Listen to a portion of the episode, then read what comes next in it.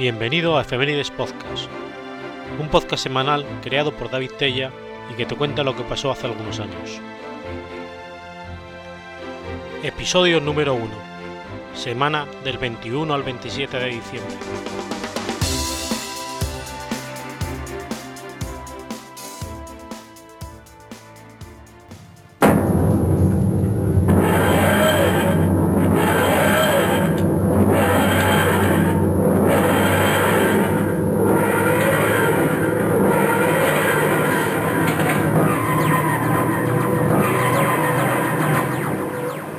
Baltimore, 21 de diciembre de 1940. Nace Frank Vincent Zappa.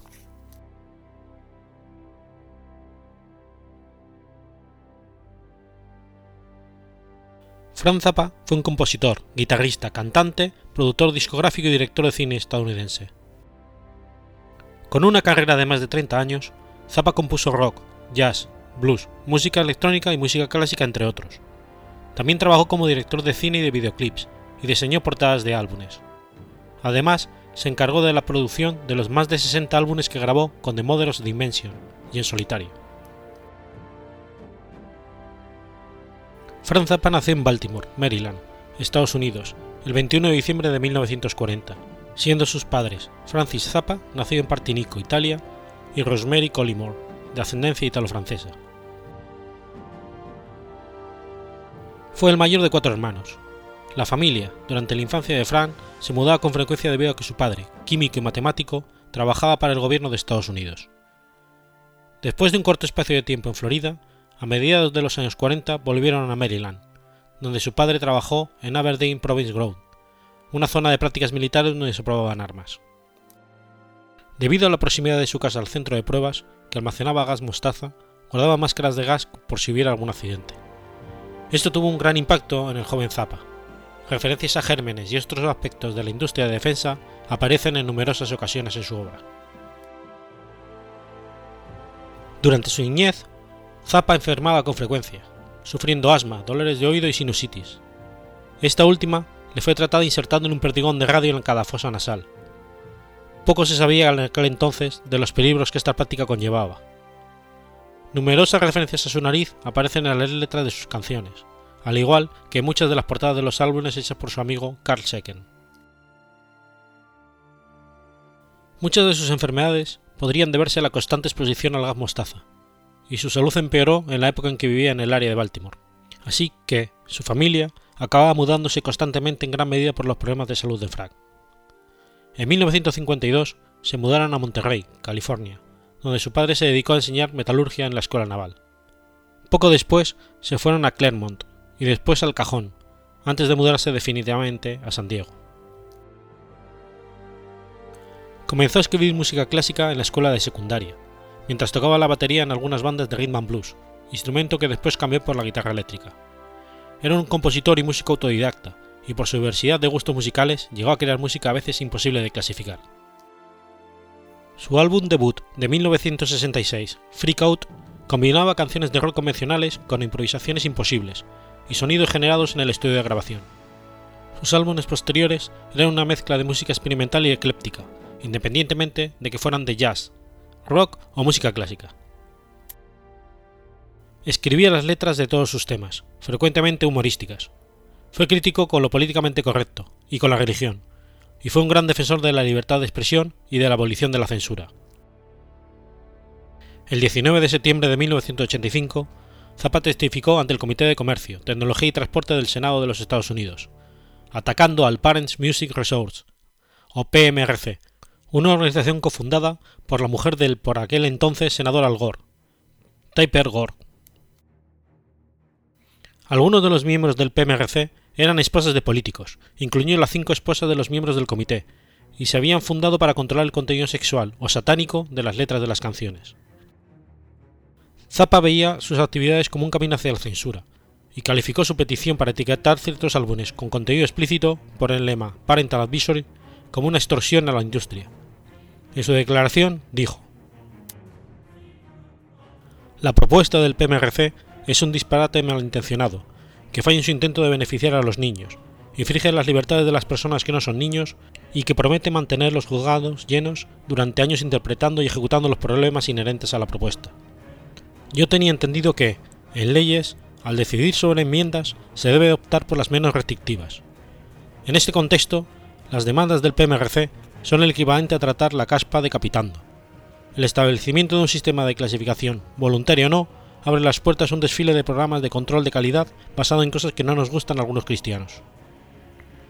¿Qué pasa si el próximo puñado de esposas de Washington pide una enorme J amarilla en todo el material compuesto tocado por judíos? ¿Pasará a salvar a los niños indefensos de la exposición a la doctrina sionista? Continuó discutiendo con representantes del PMRC a lo largo de 1986 y 1987. La pasión de Zappa por la política americana comenzó a ser una importante parte de su vida.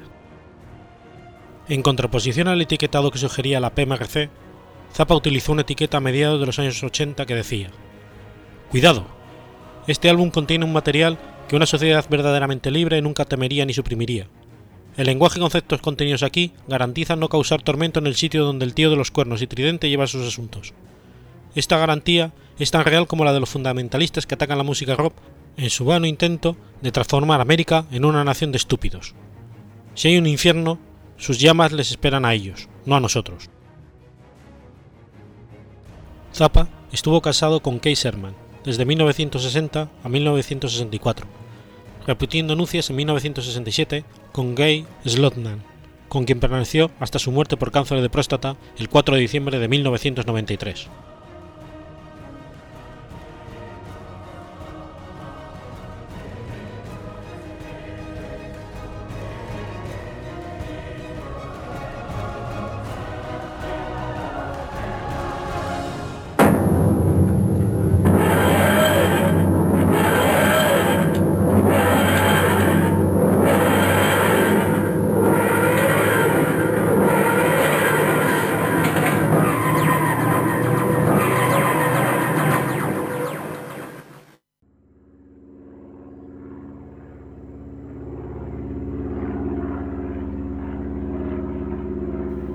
Viernes 22 de diciembre de 1972.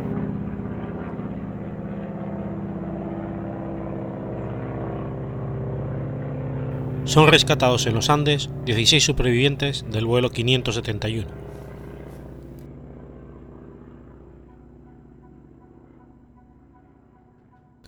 El accidente del vuelo 571 de la Fuerza Aérea Uruguaya, conocido popularmente como el Milagro de los Andes, ocurrió el viernes 13 de octubre de 1972, cuando un avión militar con 40 pasajeros y 5 tripulantes conducía el equipo de rugby All Christmas, formado por alumnos del colegio uruguayo Estela Meris, se estrelló en un risco de la cordillera de los Andes, en Mendoza, Argentina, a 3.500 sobre el nivel del mar, en ruta hacia Santiago de Chile. El 12 de octubre de 1972, el avión FH-227 perteneciente a la Fuerza Aérea Uruguaya, partió del Aeropuerto Internacional de Carrasco. Se desarrollaba en ese momento un frente de inestabilidad en todo el sector de la Cordillera Central. Al mando del aparato estaba el coronel Julio César Ferradas y su copiloto, el teniente coronel Dante Lagurar. El mal tiempo les obligó a detenerse en el aeropuerto El Plumillero, en la ciudad de Mendoza, Argentina, donde pasaron la noche. El vuelo continuó por la tarde del 13 de octubre, con destino a Santiago de Chile. Todo iba bien, sin embargo, hubo un cambio de suma importancia. La dirección y sentido de los vientos cambiaron de modo que el avión pudo ver reducida su velocidad de crucero en un 15%, de 210 a 180 nudos. Aparentemente, no se consideró esta variable crucial y se cometió un error de navegación que provocó que estuviera más al norte y más al este de lo que pensaban. A las 15.21, la Gurara informó a los controladores aéreos de Santiago Chile que sobrevolaban el paso de Planchón y que calculaba alcanzarían Curicó a las 15.32, cuando en realidad sobrevolaban la cordillera a la altura de San Fernando, aproximadamente a 50 kilómetros al norte. El avión viró entonces rumbo al norte, aproximadamente de 70 a 100 kilómetros antes de la ruta hacia el aeropuerto de Pedajuel, Dicho error de más de 100 kilómetros dificultó posteriormente las tareas de búsqueda y rescate. Contando con autorización y teniendo un techo bajo de nubes, comenzó el descenso apoyado por instrumentos entre la niebla de una tormenta en desarrollo, mientras todavía se encontraba sobre las montañas. La serie de descensos bruscos hicieron que el avión perdiera más altitud. Unos momentos después, los pasajeros se miraban unos a otros con terror. Todos rezaban, al ver que estaban a unas decenas de metros de las laderas de un encajonado, esperando el inevitable choque del avión. La alarma de colisión dentro de la cabina se activó, lo que alarmó a pasajeros y tripulación. La aeronave se enfrentó a una cubre de 4.400 metros sobre el nivel del mar, que golpeó la cola en la orilla de la cumbre de un pico sin nombre. El aparato, al bajar por la pendiente, golpeó una segunda vez en un risco, perdiendo la ala derecha, que fue lanzada hacia atrás con tal fuerza que cortó la cola del aparato. De este desprendimiento salieron al menos dos filas de asientos, y al impactar contra la montaña murieron instantáneamente cinco personas, incluido el sobrecargo. Al golpear el avión por tercera vez en un segundo pico, perdió el ala izquierdo, quedando en vuelo únicamente su fuselaje, a manera de proyectil. Dos pasajeros más, atados aún en sus asientos, salieron despedidos por el boquete posterior. El golpe de la nariz del avión contra el banco de nieve resultó fatal para los tripulantes de la cabina. Increíblemente, algunos pasajeros resultaron ilesos o con tan solo heridas leves. De inmediato, Marcelo Pérez, el capitán del equipo de rugby, organizó a los ilesos para ayudar a liberar a los que seguían atrapados y a los heridos, despejando el fuselaje para prepararse para la noche. De las 45 personas que iban en el avión, 13 murieron en el accidente, o poco después. Otros cuatro habían fallecido a la mañana siguiente, y el octavo día murió una pasajera de nombre Susana. Los 27 restantes tuvieron que enfrentarse a duras condiciones ambientales, entre menos 25 y menos 42 grados centígrados, con las montañas congeladas, aún en plena época de nevadas, y en medio de la primavera austral. La mayoría de los supervivientes dormían con un par de pantalones, tres o cuatro suéter, tres pares de calcetines, y algunos se tapaban la cabeza con una camisa para conservar el aliento. La búsqueda se suspendió ocho días después del accidente. En el undécimo día, en la montaña, los supervivientes escucharon por una radio de pilas, con consternación, que se había abandonado la búsqueda. La noche del 29 de octubre, a 16 días ya de la caída, una nueva tragedia se cernió sobre el resto del avión. En la noche, una luz se deslizó y sepultó los restos del avión. Pese a los desesperados intentos de rescate de sus compañeros, ocho personas murieron asfixiadas bajo la nieve, incluyendo el capitán del equipo, Marcelo Pérez, y el último pasajero de sexo femenino, Liliana. No obstante, el enterramiento del fuselaje permitió al resto de los supervivientes no morir congelados más adelante. Los supervivientes podían sentir como en el exterior se estaba desarrollando un duro temporal, del cual se protegían en el interior del fuselaje. Sin embargo, carecían del alimento que se almacenaba fuera del mismo. Esto les obligó a hacer uso de alguno de los cuerpos de sus compañeros fallecidos en el alud, que se encontraba en el interior. A mediados de noviembre, fallecieron dos jóvenes más, a causa de la infección de sus heridas. El 11 de diciembre moría la 29 y última víctima del accidente, por la misma causa. El grupo pudo sobrevivir durante 72 días, y no morir por inanición gracias a la decisión grupal de alimentarse de la carne de sus compañeros muertos. Para comienzos de diciembre del 72, el deshielo dejó al descubierto el fuselaje nuevamente, y los sobrevivientes pudieron disfrutar de días soleados.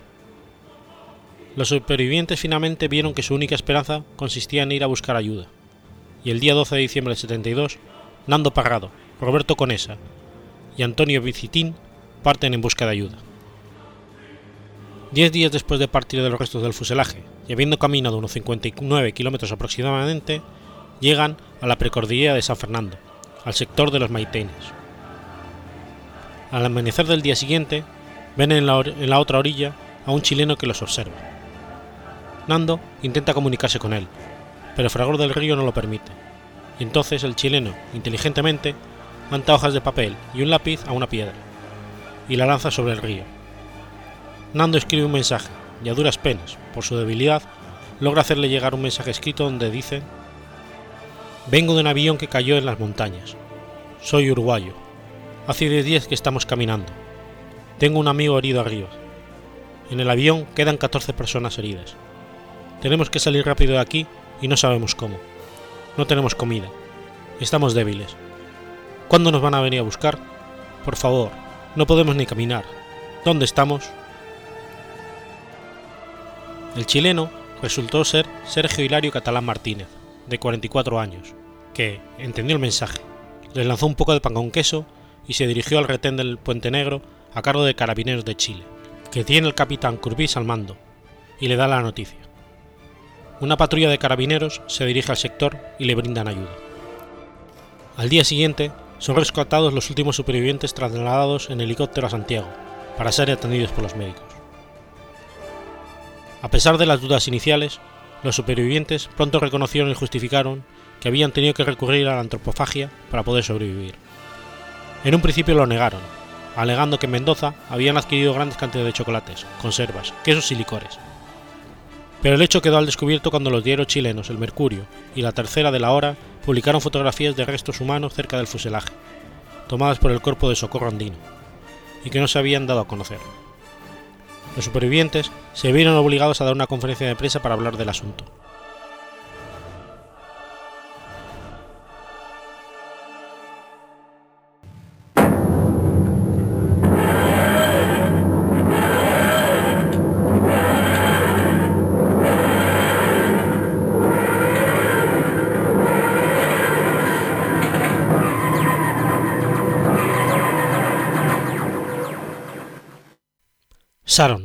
Vermont, lunes 23 de diciembre de 1805. Nace Joseph Smith. Joseph Smith Jr. fue el fundador de la Iglesia de Jesucristo de los Santos de los Últimos Días. Figura muy controvertida, suscita todavía opiniones muy enfrentadas entre sus seguidores y sus detractores es considerado por las distintas iglesias del movimiento mormón como un profeta escogido por Dios para restaurar la iglesia primitiva de Jesucristo. En el año 1827 declaró, en lo que los mormones llamarían su primera visión, que un ángel había mostrado un registro antiguo, escrito en planchas de oro, que describía la visita de Jesús a los antecesores de los indígenas de las Américas, y que le habían encomendado la tarea de organizar nuevamente la iglesia cristiana. En 1830, Joseph Smith publicó el libro del Mormón, el cual, según él, era una traducción al inglés de dicho registro. Ese mismo año fundó la congregación religiosa originalmente denominada Iglesia de Cristo. En medio del ambiente religioso de la primera mitad del siglo XIX en los Estados Unidos, muy pronto pudo encontrar muchos seguidores, pero muchos enemigos también.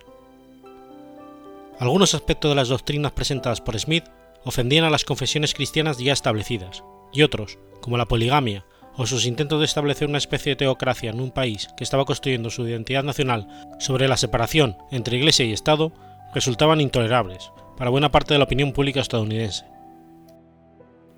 Tras su expansión inicial, la persecución contra los mismos de la Iglesia mormona se fue intensificando, lo que obligó a Smith a trasladar la sede de la Iglesia en varias ocasiones, hasta que fue detenido en el estado de Illinois, donde se hallaba en proceso de construir un segundo templo con sus seguidores, entre los que se encontraba un nutrido grupo de compresos europeos, principalmente de Inglaterra. Smith fue imputado varias veces bajo acusaciones de escándalo público e intento de establecer una teocracia. En 1844 estimuló la supresión de un periódico que había publicado acusaciones contra él. Poco después, fue arrestado en Carthage, acusado de sedición. La cárcel en la que estaba retenido fue asaltado por una multitud con la cara pintada de negro, que logró llegar a su celda y darle muerte, a él y a su hermano Hiram Smith. Joseph Smith es considerado por sus seguidores como un profeta, vidente y revelador tal como Moisés, Isaías y otros antiguos profetas bíblicos lo fueron en sus tiempos respectivos. Sus revelaciones defienden la necesidad de restaurar la iglesia cristiana original, que se habría perdido poco después de la muerte de los doce apóstoles, en el proceso que los mormones llaman la gran apostasía. Para sus detractores, en cambio, habría sido una víctima de autoengaño en el mejor de los casos, o un invocador con talento en el peor.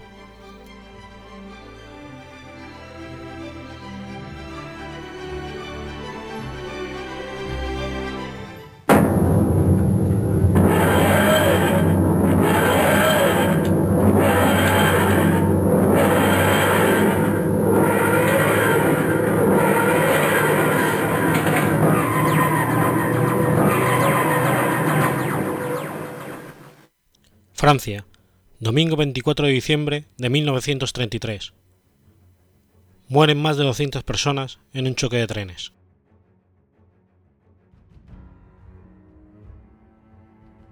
El accidente ferroviario ocurrió en Lagny, la noche del 23 al 24 de diciembre de 1933. Un tren rápido, París-Estrasburgo, embistió por detrás a un tren expreso París-Nancy. El accidente mató a 204 personas e hirió a 120. Es el accidente ferroviario más mortífero en Francia después del accidente de tren de Saint-Michel de Maurien en 1917.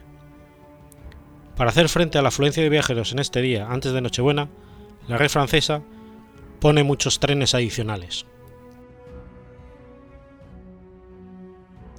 Es el caso del tren expreso número 55 París-Nancy y del rápido 25 bis París-Estrasburgo. Los dos trenes habían partido con más de una hora de retraso, a causa de la niebla, pero notablemente distanciados entre sí.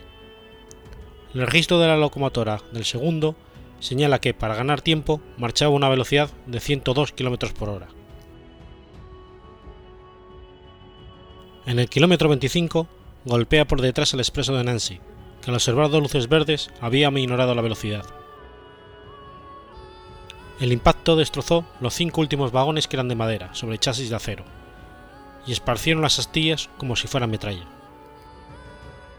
Las causas se debieron aparentemente a la niebla y al sistema de señalización que consistía en lámparas de aceite que eran difíciles de ver. Entre los más de 200 muertos, todos del expreso de Nancy, estaba el alcalde de Versailles, varios parlamentarios y estudiantes. Se inició una investigación para determinar la causa del accidente, pero no se lograron encontrar las razones del mismo. El número de muertos fue tan elevado debido a la utilización de coches de madera. La investigación mostró que estos coches se utilizaban frecuentemente cuando faltaban vagones. Como consecuencia de la catástrofe, los coches de madera tuvieron que ser eliminados del servicio, y se sustituyeron lámparas de queroseno por bombillas mucho más brillantes, reemplazando el color verde por el color amarillo, mucho más visible.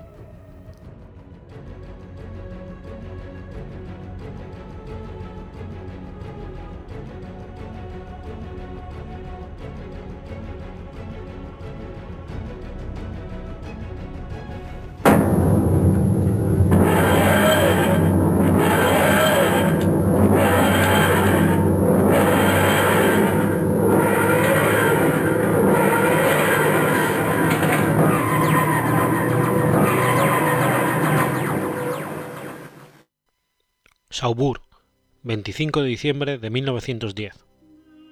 En el anime Gossip nace Victorique de Blois.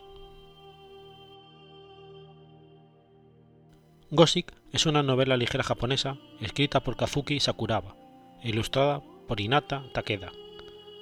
La palabra Gossip es la adaptación al japonés de la palabra anglosajona gótico. La novela fue publicada por el sello Fujimi Mystery Bunko, de la editorial Fujimi Sobo, desde el 10 de diciembre del 2003 hasta el 23 de julio de 2011, llegando a acumular 13 volúmenes. Además, comenzó a publicarse una adaptación al manga, escrita por Kazuki Sakuraba e ilustrada por Sakuya Amano, en la revista Shonen Dragon Age, desde el 9 de diciembre de 2007, contando hasta ahora con 6 volúmenes. Se emitió una adaptación al anime realizada por el estudio Bones y dirigida por Hitoshi Namda, del 7 de enero al 2 de julio de 2011, en la cadena televisiva japonesa TV Tokyo, concluyendo con 24 episodios. Tokyo Pop publicó la primera novela de la serie en inglés en abril de 2008 y la segunda en marzo del 2010. La serie se publica en Alemania por Tokyo Pop desde noviembre de 2006. Gossip se sitúa en 1924 en un ficticio país europeo llamado Saubure. La historia se centra en Kazuya Kuyo, el tercer hijo de un soldado imperial japonés, quien es un estudiante de intercambio que llega a la Academia Santa Margarita, donde las leyendas urbanas e historias de terror están a la orden del día.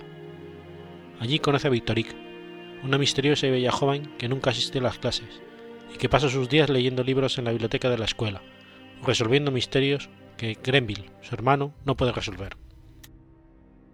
La serie se centra principalmente en Kazuya y en Victoric, que tratan de resolver diferentes casos misteriosos. Los principales personajes son Kazuya Kuyo. Es el protagonista de la historia. Como hijo de un soldado imperial, Kazuya tiene un alto valor del honor y responsabilidad, pero al ser el hijo menor, él ha pasado la mayor parte de su vida luchando para salir de la sombra de sus dos hermanos mayores. Kazuya siente celos por toda la atención que se centra en sus hermanos, trabajando duro por competir en sus logros, pero al final se dio por vencido al darse cuenta que nunca sería reconocido. Con una cicatriz en su corazón, decidió dejar la Academia Militar de Japón y antes de que alguien de su familia pudiera detenerlo, se matriculó en Saubourg, en la Academia Santa Margarita. Desafortunadamente, su llegada fuera del término escolar, combinado con la crecida popular de los estudiantes de que el segador que viene de la primavera trae la muerte con él, ha dado lugar a que Kazuya a ser llamado Kuroi Shinigami, conformado por los kanjis Kurou, negro, y Shinigami, dios de la muerte, y por consecuencia no tener amigos. Gracias a esto, Kazuya se convierte en amigo y compañero de la estudiante más excéntrica de la escuela, Victorique de Blois. Al principio no le gusta la actitud arrogante y altanera de Victorique, pero después de algún tiempo empezó a cuidar de ella y a protegerla. Él describe a Victorique como una persona buena y sincera cuya alma es pura y bella. A pesar de todo lo que pasó en Japón, Kazuya se siente orgulloso de ser el hijo de un soldado imperial. Parece estar enamorado de Victorique, y en la mayoría de los episodios se muestra sonrojado cuando ésta le hace algún cumplido, y además se esmera mucho en protegerla, a tal grado que suele poner en riesgo su vida a costa de su beneficio. Victorique de Blois es otro de los personajes principales de la historia. Con la apariencia de una muñeca, tiene una personalidad de una sundere, Victorique se ve mucho menor de lo que es, con cabello dorado y largo, ojos color verde esmeralda y una voz estoica. Victorique viste con un estilo típico de la era victoriana, y también hace uso de una pipa cuando lleva a cabo la, la reconstrucción del caos. Debido a que ella tiene sangre de Seurum, o el pueblo de los lobos grises, el marqués de Blois, su padre, decidió aislarla en las profundidades de su mansión para, algún día, poder utilizarla más brillantemente que tiene la gente nacida allí. Al llegar a cierta edad, le permitieron quedarse en la Academia Santa Margarita, con la condición de no dejar el campus a menos que su padre o hermano le permitiera. Ella pasa sus días en la parte superior de la biblioteca, la cual es también un invernadero. Allí Kazuya siempre la encuentra leyendo libros difíciles o en otros idiomas. Además de su lengua afilada, absoluta franqueza y su actitud excéntrica, Victorique también posee increíbles habilidades de detective. Según Greville de Blois, Kazuya es la primera persona por la que Victoric está dispuesto a resolver casos policiales sin esperar nada a cambio, salvando su vida en la mayoría de sus aventuras. Cuando conoció a Kazuya por primera vez, Victoric lo veía como alguien molesto y estúpido, pero poco a poco comenzó a confiar en él y a apreciarlo. A pesar de ser violenta y sarcástica con Kazuya, está claro que se preocupa profundamente por él. Su madre es del legendario pueblo de los lobos grises, un pueblo que está separado del resto del país de Sauville, habitado por personas solitarias de cabello rubio, figura pequeña y mejilla rosada, que como se explicó anteriormente, están dotados por una inteligencia que supera a cualquier humano normal. Puede estar enamorado de Kazuya, ya que se sonroja notablemente cuando le está muy cerca, o le hace algún cumplido o cuando la mira mucho.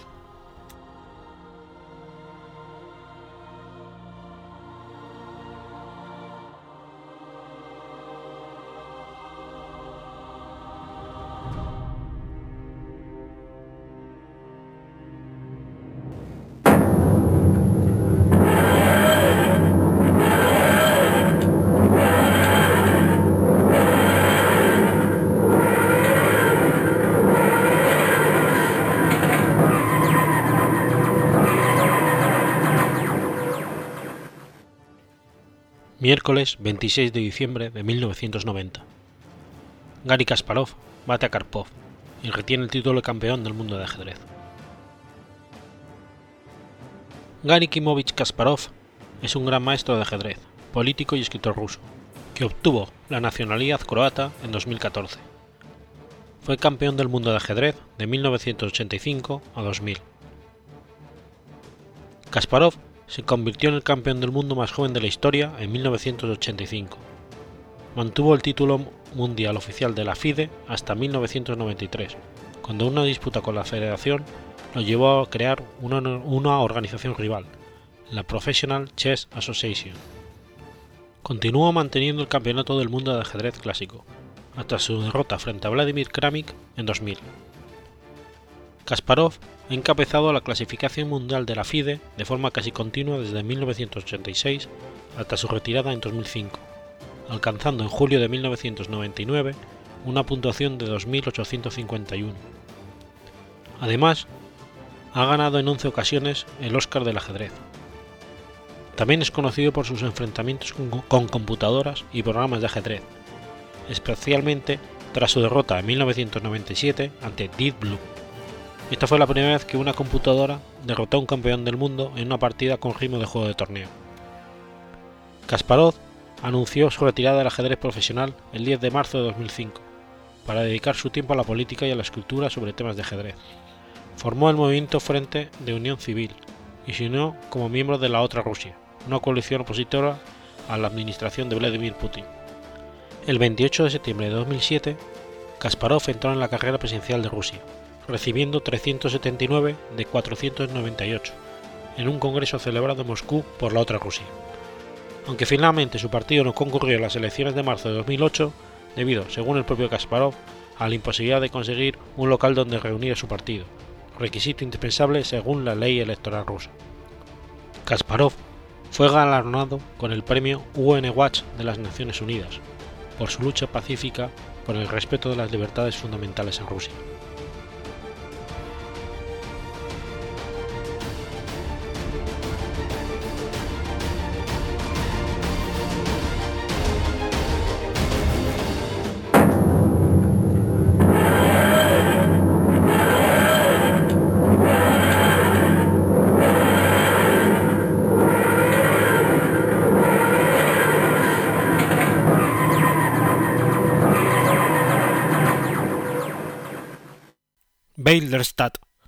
Lunes 27 de diciembre de 1571. Nace Johannes Kepler. Johannes Kepler fue una figura clave en la revolución científica, astrónomo y matemático alemán, conocido fundamentalmente por sus leyes sobre el movimiento de los planetas en su órbita alrededor del Sol. Fue colaborador de Tycho Brahe, que sustituyó como matemático imperial de Rodolfo II. Kepler se crió en el seno de una familia protestante luterana, que vivía en la ciudad de Beilderstadt, en Baden, Württemberg, Alemania. Su abuelo había sido alcalde de la ciudad, pero cuando nació Kepler, la familia se encontraba en decadencia. Su padre era mercenario en el ejército del duque de Württemberg, y siempre estaba en campaña, y muy raramente presente en su domicilio. Su madre llevaba una casa de huéspedes, era curandera y herborista, y más tarde fue acusada de brujería.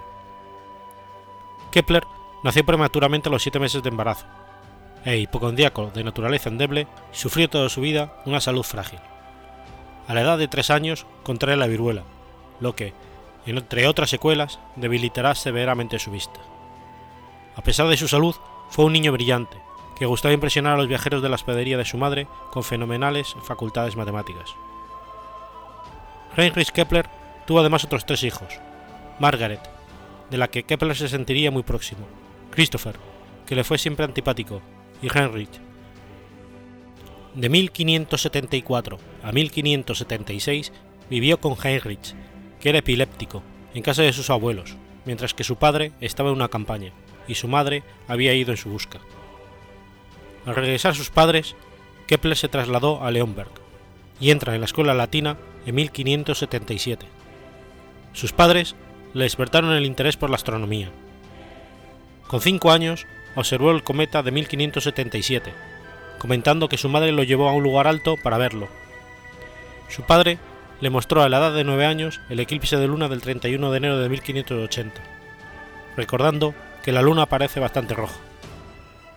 Kepler estudió más tarde el fenómeno y lo explicó en una de sus obras de óptica. Su padre partió de nuevo para la guerra en 1589 desapareciendo para siempre. En 1584 entró en el seminario protestante de Adelberg y dos años más tarde en el seminario superior de Marlborough.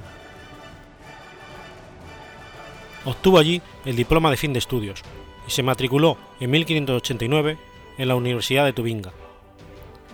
Comenzó primero a estudiar ética, dialéctica, retórica, griego, hebreo, astronomía y física, y más tarde teología y ciencias humanas. Continuó con sus estudios después de obtener la maestría en 1591. Su profesor de matemáticas, el astrónomo Michael Meslin, le enseñó el sistema heliocéntrico de Copérnico, que se reservaba a los mejores estudiantes. Los otros estudiantes tomaban como cierto el sistema geocéntrico de Ptolomeo, que afirmaba que la Tierra estaba inmóvil y ocupaba el centro del universo, y que el Sol, la Luna, los planetas y las estrellas giraban a su alrededor. Mientras Kepler planeaba hacerse pastor luterano, la escuela protestante de Graz buscaba un profesor de matemáticas. Abandonó entonces los estudios de teología para tomar el puesto y dejó Tubinga en 1594. En Graz publicó almanaques con predicciones astronómicas, que él escribía, aunque negaba algunos de sus preceptos. En la época, la distinción entre ciencia y creencia no estaba establecida claramente todavía, y el movimiento de los astros, todavía bastante desconocido, se consideraba gobernado por las leyes divinas. En el año 1600 fue obligado a abandonar Austria, cuando el archiduque Fernando promulgó un edicto contra los protestantes. En octubre de ese mismo año se trasladó a Praga, donde fue invitado por Tycho Brahe, que había leído muchos trabajos de Kepler. Al año siguiente, Tycho falleció, y Kepler lo sustituyó en el cargo de matemático imperial de Rodolfo II, y trabajó frecuentemente como consejero astrológico. Durante su estancia con Tycho, le fue imposible acceder a los datos de movimientos aparentes de los planetas, ya que éste se negaba a dar esa información. Ya en el lecho de muerte y después a través de su familia, Kepler accedió a los datos de las órbitas de los planetas que durante años se habían ido recolectando. Gracias a estos datos, los más precisos y abundantes de la época, Kepler pudo ir deduciendo las órbitas reales planetarias. Afortunadamente, Tycho se centró en Marte, con una órbita elíptica muy acusada. De otra manera, le hubiera sido imposible a Kepler darse cuenta de que las órbitas de los planetas eran elípticas. Inicialmente, Kepler intentó la circunferencia por ser la más perfecta de las trayectorias, pero los datos observados impedían un ajuste correcto, lo que entristeció a Kepler, ya que no podía saltarse un pertinaz error de 8 minutos de arco.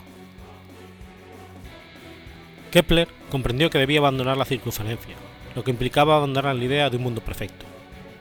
De profundas creencias religiosas, le costó llegar a la conclusión de que la Tierra era un planeta imperfecto, asolado por las guerras. En esa misma misiva incluyó la cita clave. Si los planetas son lugares imperfectos, ¿por qué no han de serlo las órbitas de las mismas? Finalmente, utilizó la fórmula de la elipse, una rara figura descrita por Apolonio de Pérgamo, una de las obras salvadas de la destrucción de la biblioteca de Alejandría. Descubrió que encajaba perfectamente en las mediciones de Tycho. Había descubierto su primera ley, la primera ley de Kepler. Esta dice: Los planetas tienen movimientos elípticos alrededor del Sol, estando este situado en uno de los dos focos que contiene la elipse. Después de este importante salto, en donde por primera vez los hechos anteponían a los deseos y los prejuicios sobre la naturaleza del mundo, Kepler se dedicó simplemente a observar los datos y a sacar conclusiones ya sin ninguna idea preconcebida. Pasó a comprobar la velocidad del planeta a través de las órbitas llegando a la segunda ley, que dice, las áreas barridas por los radios de los planetas son proporcionales al tiempo empleado por estos en recorrer el perímetro de dichas áreas. Durante mucho tiempo, Kepler solo pudo confirmar estas dos leyes.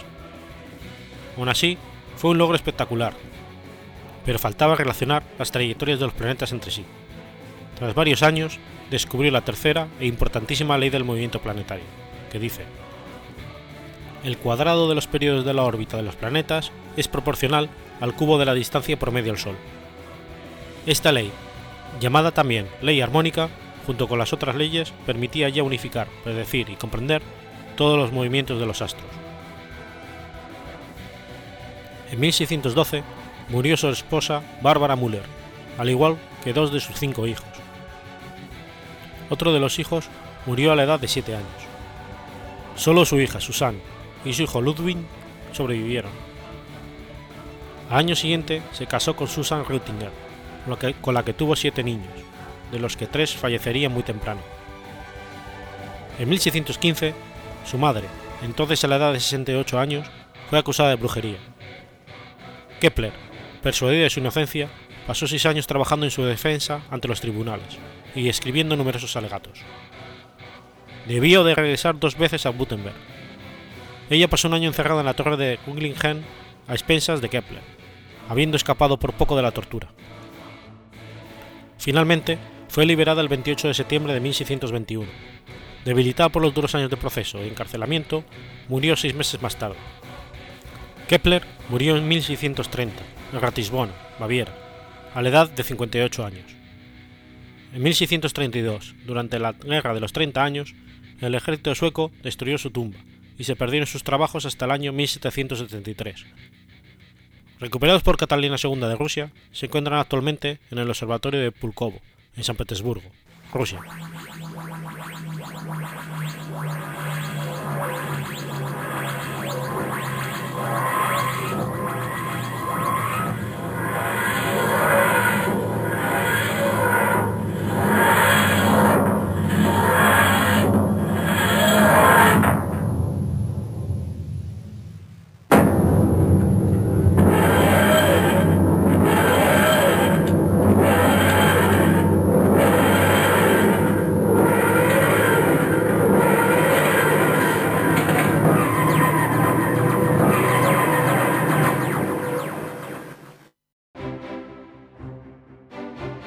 Has escuchado Efemérides Podcast. Si quieres ponerte en contacto conmigo, puedes hacerlo por Twitter a la cuenta Efemeridespod o a mi cuenta personal David o por correo electrónico en efemeridespod.gmail.com o también puedes visitar la página web efemeridespodcast.es y recuerda que puedes suscribirte por iTunes o por iVoox y tienes un episodio nuevo cada lunes.